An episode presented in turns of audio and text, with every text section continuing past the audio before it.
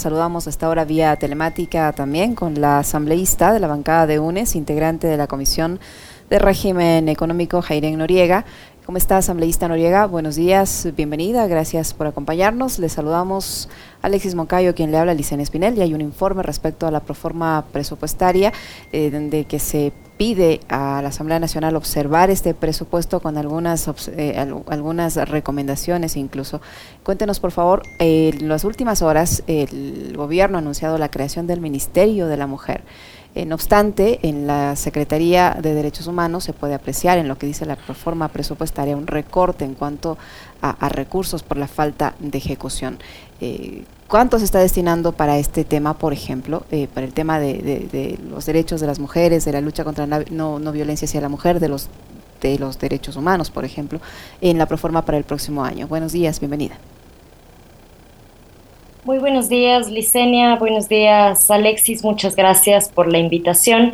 Efectivamente, la semana pasada en la Comisión de Régimen Económico, por unanimidad, además, eso es importante resaltar, eh, legisladores de Creo estuvieron a favor de observar la proforma presupuestaria, dado que tiene no solamente recortes importantes a sectores fundamentales como la Policía Nacional, como eh, derechos humanos, sino también algunos elementos eh, técnicos. Por ejemplo, el cálculo del barril del petróleo está subestimado respecto a las propias predicciones que ha enviado el Ministerio de Finanzas, lo cual perjudica el cálculo de preasignaciones presupuestarias tanto para salud, para educación, para los recursos a gobiernos autónomos descentralizados.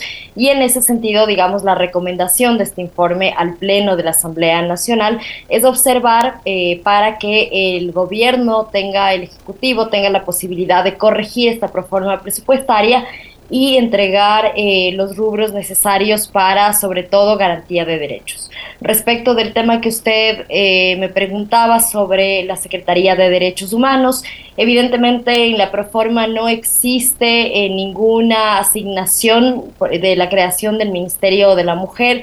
De hecho, claro, si no existe un decreto, por ende en la proforma este rubro no puede estar especificado. de hecho, está no solamente que no existe este Ministerio, de la Mujer en la Proforma, sino que además eh, se ha eliminado, se ha reducido presupuesto eh, al menos 6 millones en el en el valor total que se le asigna a la Secretaría de Derechos Humanos y existe una reducción de aproximadamente el 46% en el plan anual de inversiones, donde ingresan programas importantísimos como los centros y las casas de acogida, que como ustedes recordarán ya hacia inicios de este año se les recortó personal, se les recortó presupuesto y sin unos eh, recursos adecuados es imposible luchar contra eh, la violencia de género.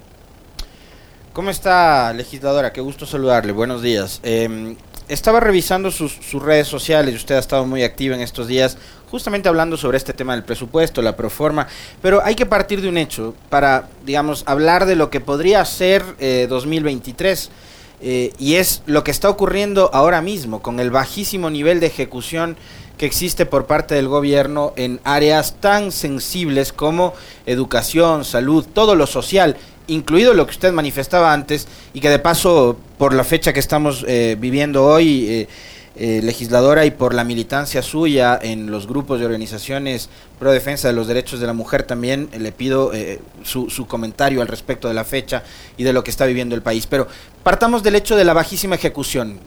si no ejecutan el presupuesto, estamos ante un gobierno y ante autoridades que parecería que lo que buscan es reducir al mínimo la participación o la buena gestión de lo público. Entonces, a partir de ahí también se empiezan a generar relatos o discursos en donde, por ejemplo, eh, resulta muy simpática la caridad para sostener escuelas, por ejemplo, ¿no? Eh, la empresa tal gestiona recursos para la escuelita tal. Eh, o que hay que empezar a hablar sobre la necesidad de las alianzas público-privadas para operar los sistemas públicos de salud, por ejemplo. Le suelto esa, esa inquietud y de paso también su comentario sobre la fecha que estamos viviendo hoy.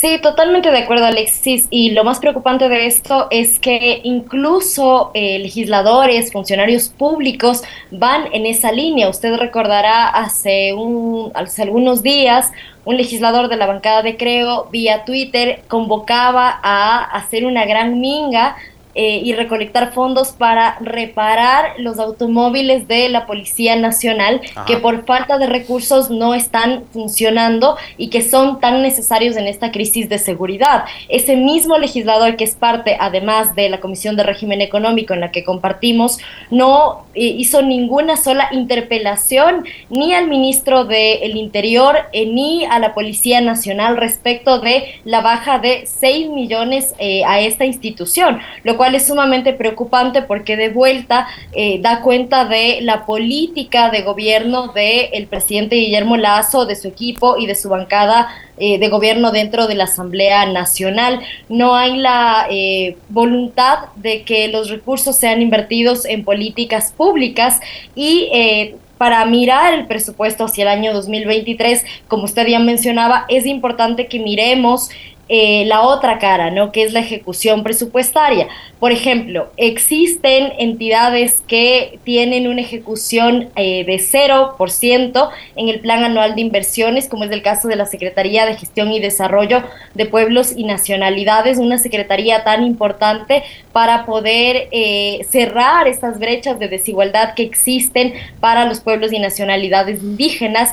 De hecho, de los 23 ministerios y secretarías, 20 tienen una ejecución menor al 30% e incluso 15 tienen una ejecución del plan anual de inversiones menor al 20%. Entonces esto da cuenta de una voluntad deliberada de no ejecutar esos presupuestos. Y respecto al tema del combate a la violencia de género, la Secretaría de Derechos Humanos tiene un proyecto de inversión eh, llamado los Centros Violetas que ustedes recordarán se inauguró con bombos y platillos y digamos este, este proyecto tiene un presupuesto codificado de eh, 800, 688 mil eh, eh, millones. Sin embargo, eh, solo se ha ejecutado el 11.6%. Otros programas de inversión social tan importantes como Casa para Todos tiene una ejecución únicamente del 3.2%. Entonces, obviamente llegan los ministros a comparecer en la Asamblea Nacional. Me llama la atención esto, perdón legisladora, perdón que le corte ahí. A ver, Primero, eh, si nos aclara nuevamente el monto de inversión para los temas de las casas de acogida, esa es una. O los centros violetas, porque no me quedó clara la cifra. Lo otro, eh, usted dice 3% de inversión o de, de ejecución en el proyecto Casa para Todos. Esta semana, el presidente sacó un spot publicitario diciendo que el gobierno en los 18 meses ha entregado 15 mil casas. ¿En dónde? Le pregunto. No sé si usted las ha visto. Eh, el ministro de Vivienda ha entregado información a la Asamblea. ¿Dónde están esas 15 mil casas? Sí, a ver, en el proyecto de Centros Violeta se, eh, existe una inversión, un presupuesto codificado de casi 6 millones y la ejecución es solamente de 688 mil dólares, lo que constituye una ejecución del 11,6%. Y en el, el tema de las viviendas, el Ministerio de Desarrollo Urbano y Vivienda tiene un proyecto de inversión llamado Casa para Todos con un presupuesto codificado de 63 millones. Sin embargo, la ejecución solamente es de 2 millones, es decir, una ejecución del 3,2%. De hecho, desde la bancada de la Revolución Ciudadana iniciaremos un proceso de fiscalización para saber dónde están esas casas que el presidente Guillermo Lazo ha anunciado como un logro, porque si nosotros, porque los números simplemente no dan, si nosotros contrastamos la ejecución presupuestaria del Ministerio de Desarrollo Urbano y Vivienda versus el presupuesto incluso hacia el año 2023, más este, este número de viviendas entregadas que dice el presidente Guillermo Lazo, la verdad es que algo está fallando. Así que iniciaremos el proceso de fiscalización en ese sentido, pero claramente no son las únicas carteras de Estado. De hecho, en salud y en educación, algo que estamos observando en la proforma presupuestaria es que existe una, mm, eh, no se está cumpliendo con la preasignación presupuestaria en salud. Existe un faltante de 186 millones de dólares para que se cumpla el 0,5% de incremento como eh, del Producto Interno Bruto en cada, eh, en cada eh, presupuestaria, como lo manda la Constitución. Este es un tema que también hemos observado en la proforma presupuestaria y, eh, digamos, algo que nos llama también muchísimo la atención es que respecto del año pasado, el país ha recibido un 30% más de ingresos que el año pasado. Tenemos más ingresos por renta petrolera y también por ingresos tributarios. La pregunta es, ¿dónde está ese dinero? En qué se está invirtiendo la plata de las y los ecuatorianos, porque es evidente que no se está invirtiendo en salud, porque los niños, las niñas, las personas que asisten al eh, sistema de salud público están muriendo por falta de medicinas. Es evidente que en educación no se está invirtiendo porque incluso recortaron el personal médico, ya no existen los departamentos médicos dentro de las escuelas, de los colegios públicos. Estamos viendo que en vivienda tampoco se está invirtiendo porque esas casas que el presidente Guillermo Lazo hace alusión no existen o al menos no las estamos viendo y obviamente en seguridad tampoco, en garantía de derechos humanos tampoco. Entonces la pregunta es dónde están esos recursos y es a lo que estamos abocados a fiscalizar desde la bancada de Unión por la Esperanza. Asambleísta Noriega, en la proforma se establece un rubro para el, pago a los gobiernos autónomos descentralizados en sus diferentes niveles. ¿Qué está pasando con ese tema? Y, y, y en otro punto sobre el tema de educación también con la asignación presupuestaria para las universidades. ¿Está garantizada? ¿Se, se, ha, incrementado la inversión también allí o la asignación presupuestaria para la educación superior o tampoco? A ver, varias cosas. Respecto de la inversión social, existe el, cuando se entregó la proforma presupuestaria, existió toda una campaña de comunicación del gobierno nacional alrededor de, por ejemplo, decir que había mayor inversión social, que se estaban entregando más eh, de 15 millones de dólares para este tema. Sin embargo, esto no ha sido así.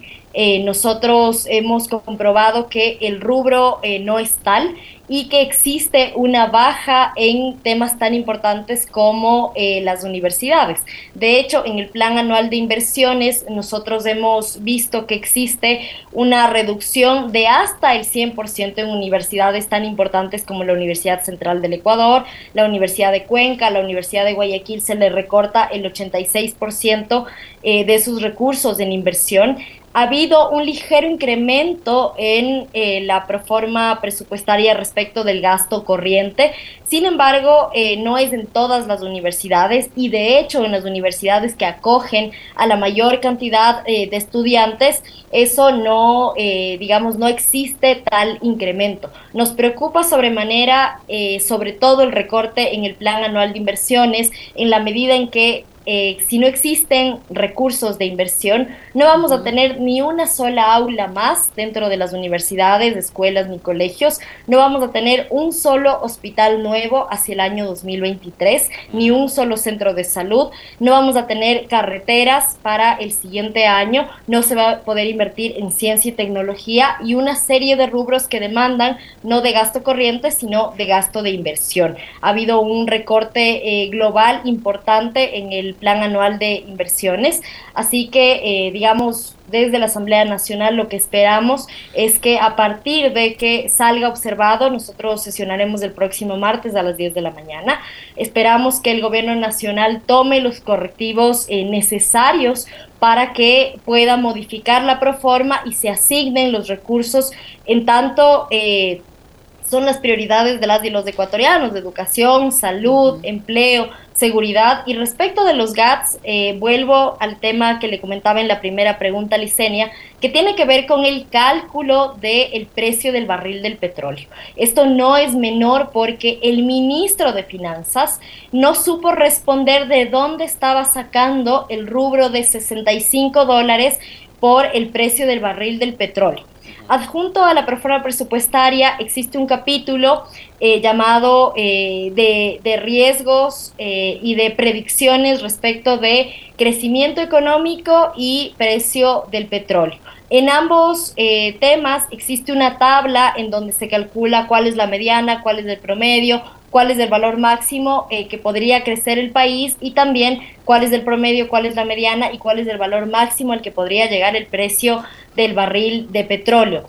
Y el ministro de Finanzas, al igual que la bancada de gobierno, nos han hablado de que están tomando un valor prudente para poder calcular esta proforma presupuestaria, los, eh, las preasignaciones tanto para salud, educación, eh, para los rubros en general que tiene la proforma, Sin embargo, esta prudencia en realidad eh, significa un robo para las y los ecuatorianos, porque el promedio del barril del petróleo, de acuerdo con la propia proforma de que entregó el ministro de Finanzas, es el valor es de 90 dólares con 77 centavos. Sabemos que nuestro petróleo tiene un castigo al momento de venderlo, así que si le restamos unos 10 dólares más o menos, que es lo que, lo que nos cobran de castigo, estaría el precio del petróleo en un promedio de 80 dólares.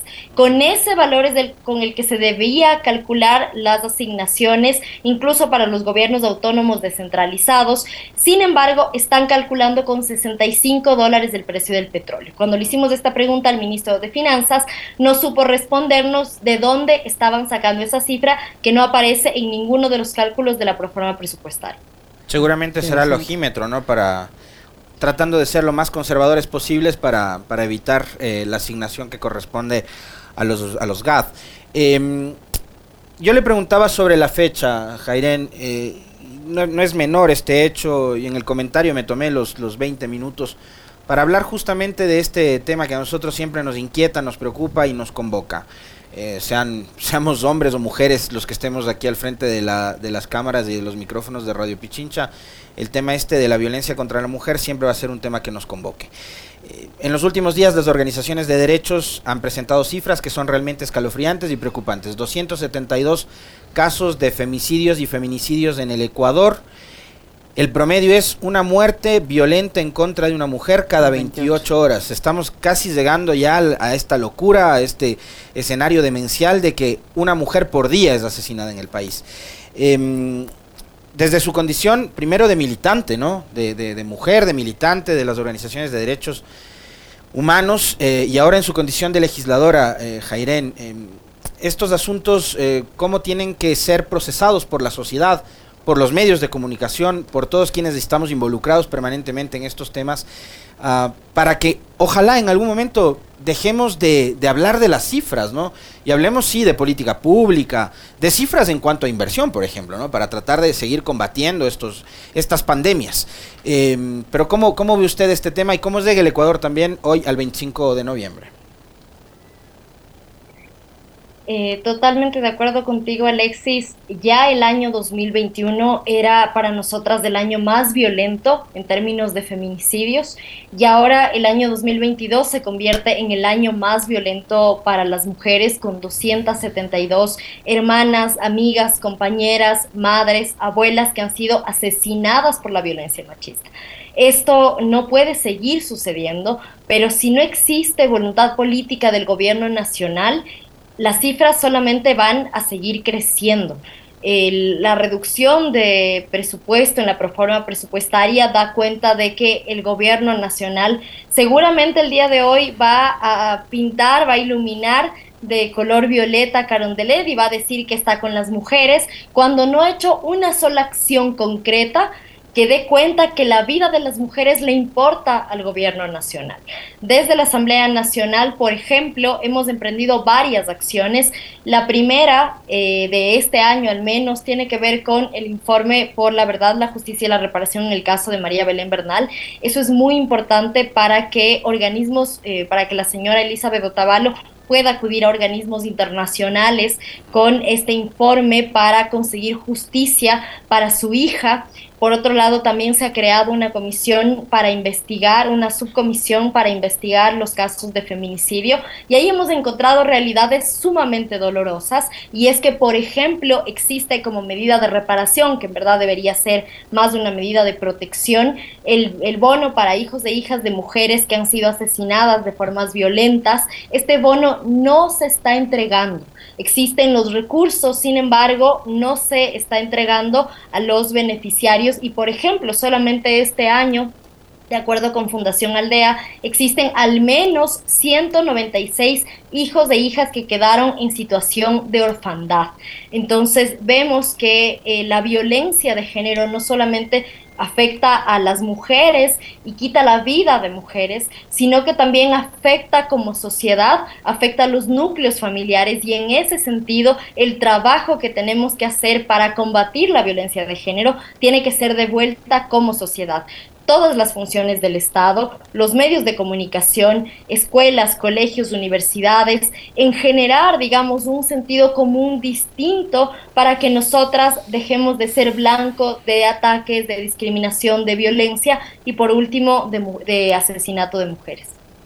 Eh, Asambleísta Noriega, para finalizar, y le pido una respuesta rápida. Eh, en las últimas horas, organizaciones indígenas lideradas por la CONAIE denunciaron que en la Proforma se establecen más de 2.400 millones de dólares para el pago de laudos arbitrales.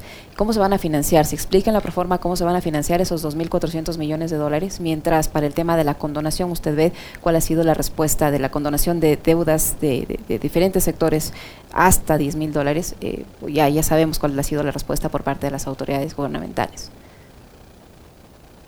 Sí, es realmente preocupante que en la proforma presupuestaria se hayan asignado eh, tal cantidad de recursos a el pago de laudos arbitrales cuando todavía son casos que son peleables, pero el gobierno nacional ya está decidido a perder esos casos y eh, pagar ese dinero no que se debe eh, por temas de eh, lauros arbitrales. En ese sentido también es un tema que hemos observado en la proforma presupuestaria y realmente sí esperamos que todos los sectores sociales eh, estemos pendientes de qué es lo que pasa en el Pleno de la Asamblea Nacional, exigirnos a nosotros como legisladores que observemos la proforma presupuestaria para que el gobierno nacional corrija aquellos que no son errores, sino más bien da cuenta de cuál es el, el digamos, la visión del gobierno respecto de la proforma presupuestaria, pero tiene aún la posibilidad de modificar estos rubros para que se aseguren eh, temas como salud, educación y se cumpla con los acuerdos a los que se han llegado en las mesas de diálogo con la CONAI. Muchísimas gracias, asambleísta Noriega, por su tiempo, por habernos acompañado en este diálogo. Muchas gracias a ustedes. gracias, Jaire, un abrazo.